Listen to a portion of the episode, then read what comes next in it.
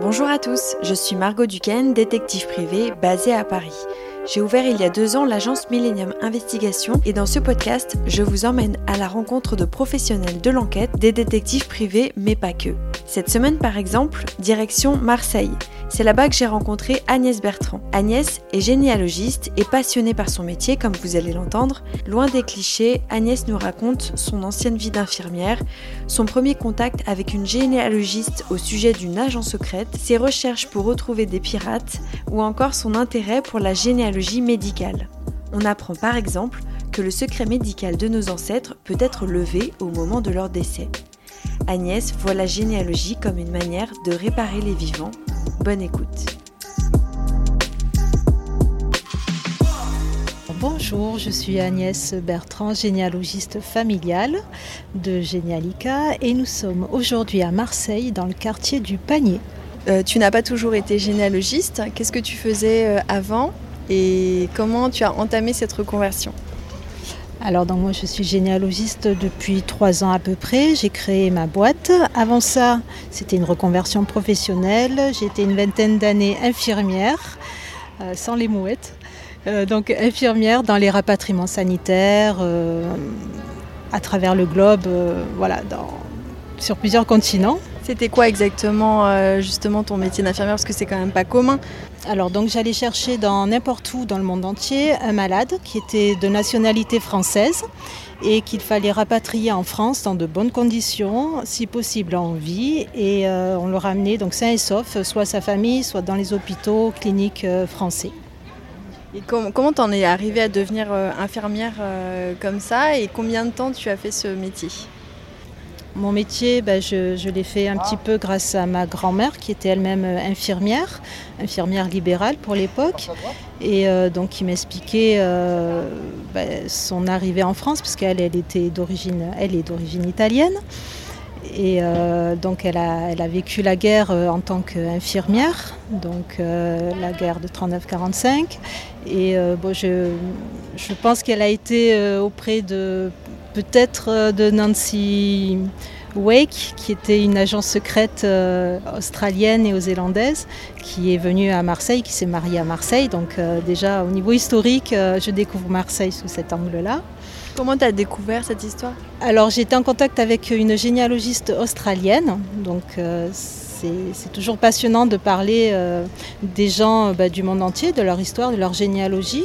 Euh, et, donc ce sont des archives que j'ai découvertes à Marseille. Cette personne euh, donc australienne avait pour passion cette agence secrète dans les livres de son enfance et elle me voulait en savoir plus. Et donc j'ai trouvé l'acte de mariage de, cette agente secrète et ça a été le début bah, déjà d'une grande amitié avec cette personne et des découvertes sur ma propre histoire aussi à Marseille. Donc en fait, tu as commencé à faire de la généalogie sur ta propre famille avant, euh, quand tu étais infirmière, avant d'en voir euh, une destinée professionnelle. Tout à fait. Donc, euh, bah, c'est ma maîtresse de CE2 qui nous avait fait un arbre généalogique un jour. Et donc, il y avait des cases à remplir et ça me posait problème puisqu'il y avait des cases euh, bah, qui restaient vides, soit des gens décédés, soit des gens que je ne connaissais pas. Et ça m'embêtait fortement de laisser ces cases vides comme ça. Donc, ça, ça, ça, m'a toujours tenu de, chercher, d'aller à la quête de, bah, de ces gens, de ces gens que je ne connaissais pas et que même euh, mes parents ou mes grands-parents ne connaissaient pas non plus. Euh, voilà, et ensuite, euh, moi je me destinais plus tard, en, tant qu'infirmière, j'ai fait des recherches médicales, à savoir ben, si j'avais des maladies euh, qu'on m'avait transmises ou des maladies que je transmettrais à ma descendance, à mes enfants. Donc j'ai regardé un peu l'arbre médico-généalogique de ma famille et donc j'ai appris les causes de décès, des, voilà, des tas de choses qui m'ont ouvert les yeux et là vraiment j'ai vu la généalogie très différemment comme une prévention déjà purement médicale, de santé publique. Et ensuite, euh, parce que bah, ça m'a construite et c'était une forme de, bah, aussi de, thérapie euh, pour connaître les secrets de famille. Mais justement, alors cette partie euh, de la généalogie où on voit l'aspect médical, c'est très peu connu en France. Est-ce que c'est quelque chose qui se développe? Est-ce que c'est tout le monde peut avoir accès à ces données? Ou c'est parce que toi tu étais infirmière? Alors euh, la généalogie médicale, ça existe euh, officiellement depuis 2016, donc c'est très récent. Il n'y avait qu'une seule généalogiste en France qui faisait ça, donc euh, j'étais en contact avec elle. Ensuite, donc par mon côté infirmière, ce sont des termes médicaux que je connais, techniques. voilà, donc je, peux suivre la filiation d'une maladie, connaître les symptômes, peut-être qui auraient, qui auraient été dans ma famille, donc les découvrir.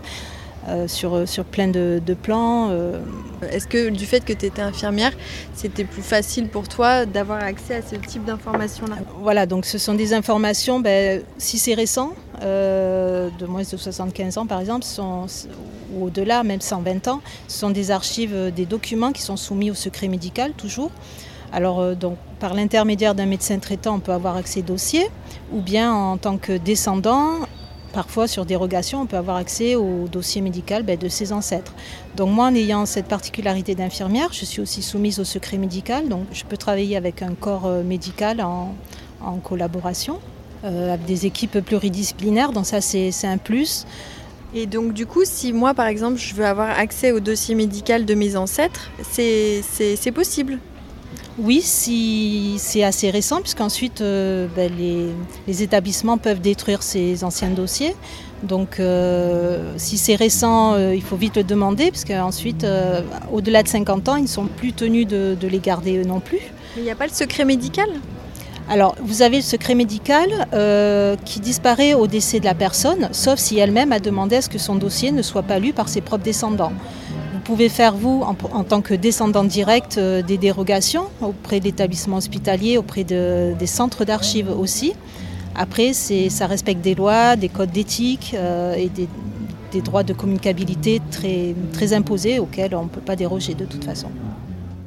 Qu'est-ce que ça t'a apporté, toi, dans tes recherches euh, que tu as fait justement sur cet aspect médical dans ta propre famille à la base pour euh, euh, ton, enfin, à, titre personnel? Qu'est-ce que ça t'a apporté? Est-ce que ça t'a apporté de la sérénité pour l'avenir? Ou ça t'a apporté quoi en positif ou en négatif? Oui, alors bah, c'est des questionnements qu'on se pose tous, hein, d'où on vient, nos origines, qui peuvent être plus pressantes à certains moments de sa propre vie.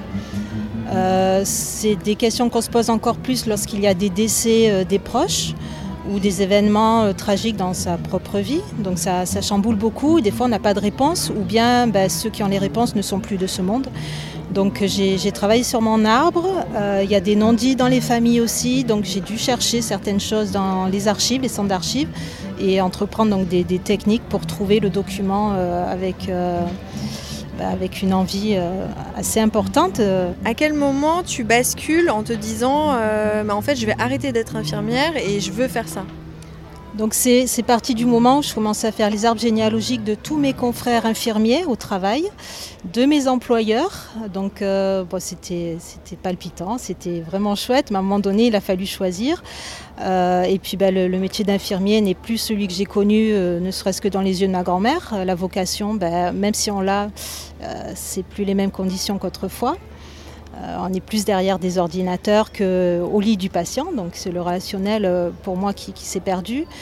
Donc j'ai pensé à une reconversion, toujours dans le monde bah, de, la généalogie. Comment tu as entamé justement cette reconversion? Qu'est-ce que tu as fait pour le devenir? Et quand est-ce que tu, je sais pas, est-ce que tu as ouvert une agence ou est-ce que tu t'es lancé?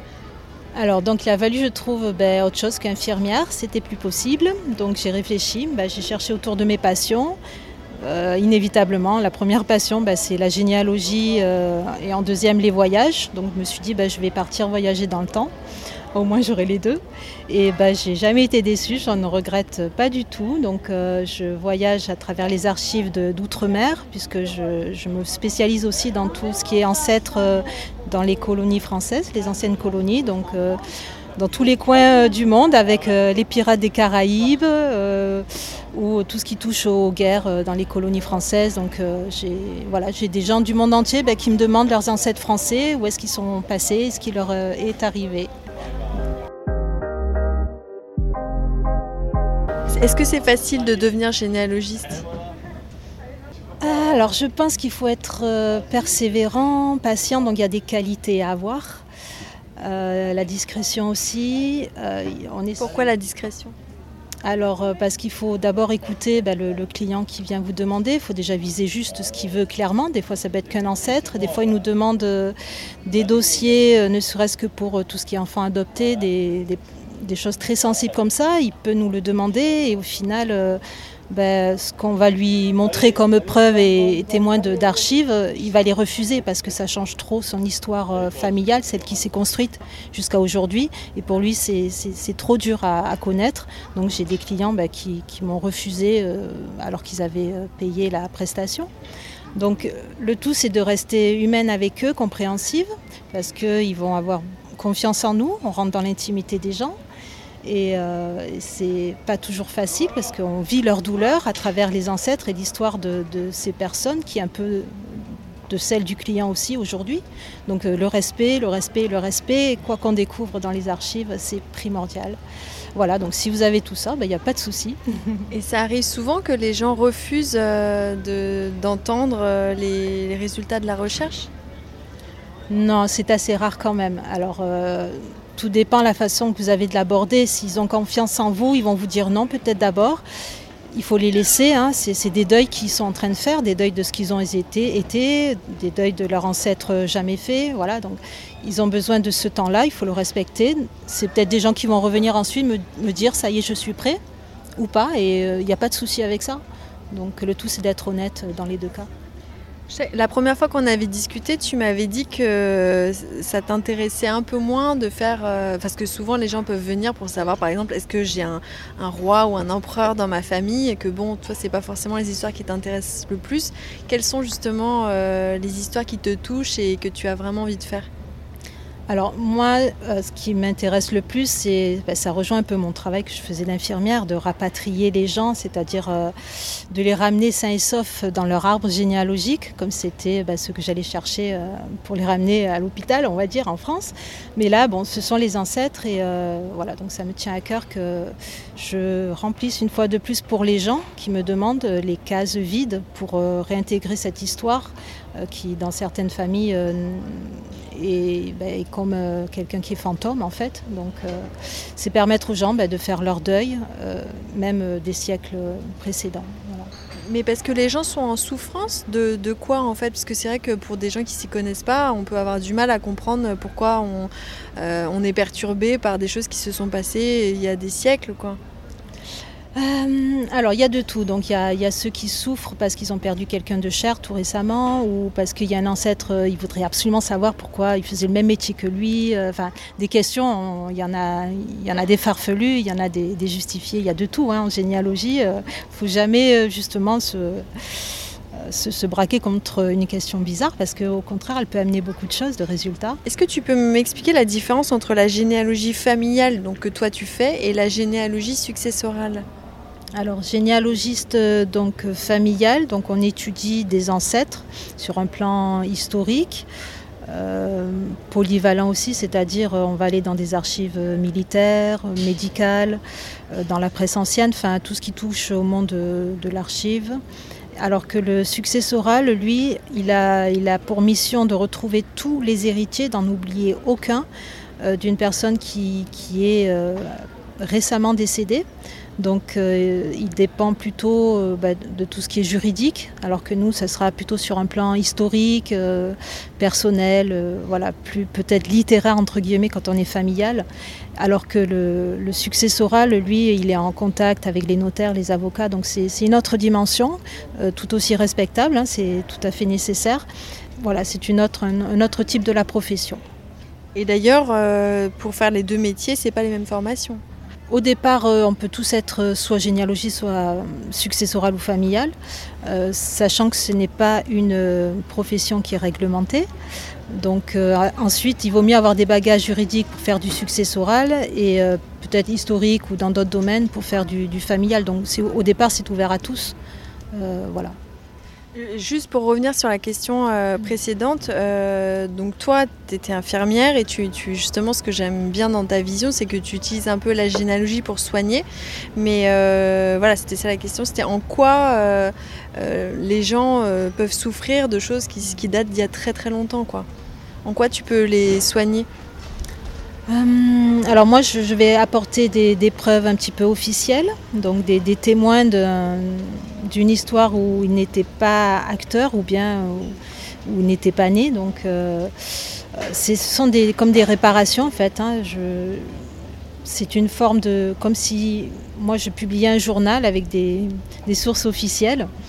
Euh, donc on me demande en gros bah, de voilà d'écrire un journal mais qui est de leur propre vie et qui est, qui est, vrai, qui a été la réalité, avec des, actes de naissance, de mariage, des jugements, voilà, des choses euh, douloureuses souvent, des choses qu'on ne leur a jamais dit. Donc les non-dits qui ont été véhiculés au fil des, générations, hein, ça peut être de plusieurs siècles, et qui enfin, ben, ils s'en doutaient parfois, euh, mais il n'y avait pas les mots dessus. Et, là, donc, des fois, c'est assez brutal. Donc, c'est à moi aussi à doser, leur euh, annoncer d'une certaine façon, voir s'ils sont prêts aussi à accepter la réalité. Euh, donc ça, euh, c'est pas évident non plus à doser, mais euh, une fois qu'ils sont prêts et qu'ils peuvent travailler, qu'on travaille ensemble surtout, j'ai besoin de leur collaboration. c'est juste magnifique en fait. eux, ils se redécouvrent, ils se découvrent sous une autre identité qui est pourtant la leur. Donc voilà. Ta spécialité, c'est quand même un peu les secrets de famille. Mmh, alors j'en trouve sur mon chemin, ça c'est inévitable, qui n'en, a pas dans sa famille. Donc euh, bah, des fois on s'y attend pas, puis oui on tombe dessus. Ma spécialité, bah, c'est plutôt euh, vraiment de, les cas très particuliers, atypiques. Euh, donc c'est forcément c'est pas tous les, descendants, les lignées faciles dans un même village, tout ça, hein, ça je respecte aussi, mais moi plus c'est difficile, plus on trouve pas le dossier, plus la personne euh, est inconnu des services, enfin le truc vraiment euh, bizarre. Euh, voilà, plus c'est mon cas et, j'adore ça. Comment on gère la frustration quand on ne trouve pas? Parce que est-ce que ça arrive qu'on ne trouve pas? Et comment on gère cette frustration? Alors on développe d'autres facultés, c'est-à-dire on va chercher dans d'autres sources ou auprès d'autres personnes ressources auxquelles on n'aurait jamais pensé, donc il faut aussi avoir beaucoup d'imagination. Euh, avoir du réseau, c'est très important dans la profession.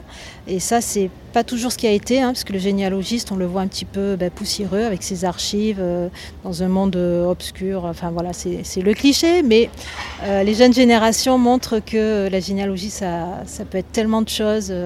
ça peut être de la génétique, ça peut être la généalogie vestimentaire, culinaire. Enfin, tout, tout, est possible en fait. Hein. Voilà. C'est quoi ces différentes spécialités? Euh, ben, c'est de toute façon étudier l'évolution de quelque chose dans tous les cas, que ce soit l'évolution d'une famille, donc des ancêtres, des descendants, l'évolution culinaire, donc d'une recette de cuisine au fil des siècles, comment est-ce qu'elle a évolué, qu'est-ce que c'est aujourd'hui? Euh, ça peut être l'évolution, bah, ne serait qu'une marque de fabrique, une entreprise, comment est-ce qu'elle a évolué, comment est-ce qu'elle est née. Euh, tout ça, ce sont des généalogies, les généalogies des, entreprises. Euh, je connais même des généalogies euh, canines. Pour, voilà, après, tout est possible et exploitable en généalogie. Quand tu fais une enquête de généalogie, ça ressemble à quoi ton quotidien? Tu fais quoi en fait concrètement? Alors, donc, je pars de la demande. Hein. il faut rester précis sur la demande de, la personne, du client, ses besoins, sa souffrance. Et ensuite, euh, moi, je, travaille donc sur les humains, sur vraiment les, personnes, et je vais voir tout ce que je peux trouver sur la personne pour mieux connaître son histoire. Euh, et petit à petit, euh, bah, toutes les, sources possibles la concernant.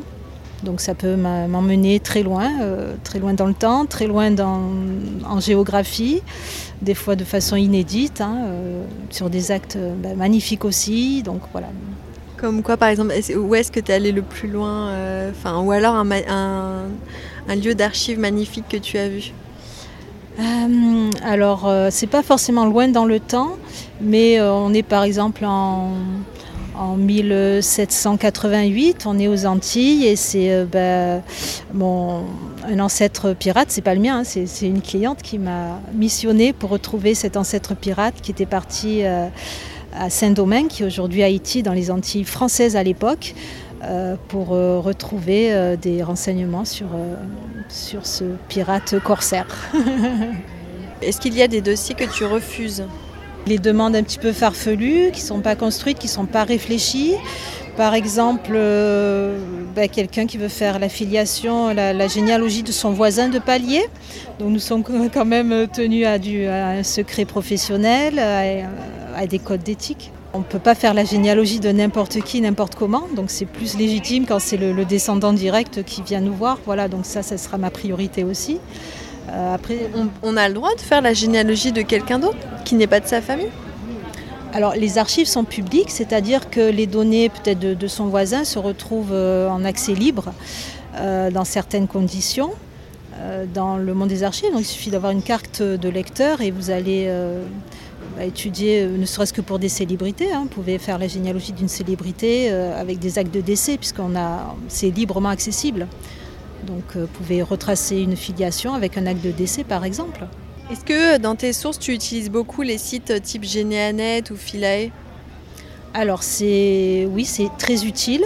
Après, je n'utilise pas que ça, mais euh, donc ce sont des sites soit gratuits, soit payants. Donc en tant que professionnel, bah, il faut passer au payant, sinon bah, les, données ne seront pas assez intéressantes non plus. Euh, ça aide énormément, ce sont des outils hein, comme l'arbre généalogique, qui est en fait une représentation graphique juste, simple, pour qu'on puisse y voir clairement dans notre recherche, notre enquête. Mais tous ces outils-là sont très précieux.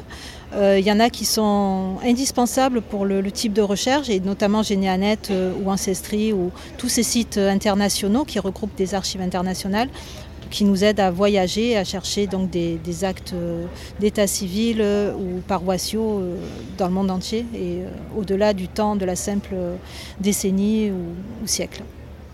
Qu'est-ce que tu penses, toi, des tests ADN pour la généalogie? Alors, je ne. Bah, ça sera que personnel, donc ça ne va pas intéresser puisque les tests ADN sont interdits en France pour l'instant et on est passible d'une amende euh, assez conséquente. Donc euh, voilà, donc je, n'irai pas sur ce terrain-là, même si j'ai beaucoup d'idées là-dessus et de, réponses à apporter. Mais ça, si vous voulez qu'on en parle en personnel, il n'y a pas de souci. J'invite euh, tous ceux qui le souhaitent. Est-ce que tu aurais des conseils ou des questions qu'une personne peut se poser avant de se lancer dans la généalogie? Alors il y a, oui, il y a plusieurs questions à se poser. Euh, le statut que vous voulez avoir, parce que si vous êtes amateur, c'est une chose, mais si vous devenez professionnel, il faut pouvoir en vivre. Euh, il y a beaucoup de gens hein, qui se proclament généalogistes, hein, puisque comme je vous le disais, il n'y a pas vraiment de diplôme, donc il y a des formations qui sont très intéressantes. Mais après, euh, pour devenir généalogiste, déjà, oui, il faudrait commencer par sa propre généalogie pour voir si c'est un travail d'enquête qui vous intéresse.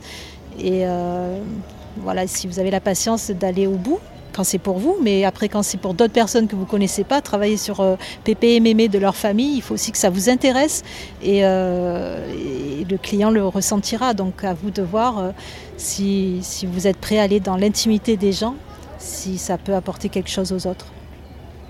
Est-ce que tu, gardes contact avec tes clients ou c'est quoi le rapport que tu as avec tes clients? J'imagine c'est différent à chaque fois. Alors, ben, mes clients deviennent principalement des amis, donc ça devient très difficile d'en trouver d'autres, euh, puisque ben, ben, ça crée des liens hein, quand même, même si on, veut garder des distances. Euh, puis moi, la généalogie, c'est partie d'une passion, donc euh, du moment qu'eux sont heureux, voilà, moi je suis heureuse aussi pour eux. Euh, donc euh, oui, c'est pas évident, mais bon, c'est... Tu, communiques beaucoup sur ton métier, d'ailleurs c'est comme ça que, je t'ai connu. Euh, comment on peut te trouver? Comment on peut rentrer en contact avec toi? Donc on a, on a, beaucoup de, canaux pour se retrouver, par exemple ben, les réseaux sociaux, donc avec LinkedIn où je suis assez présente, où je fais des posts, mon site généalogique.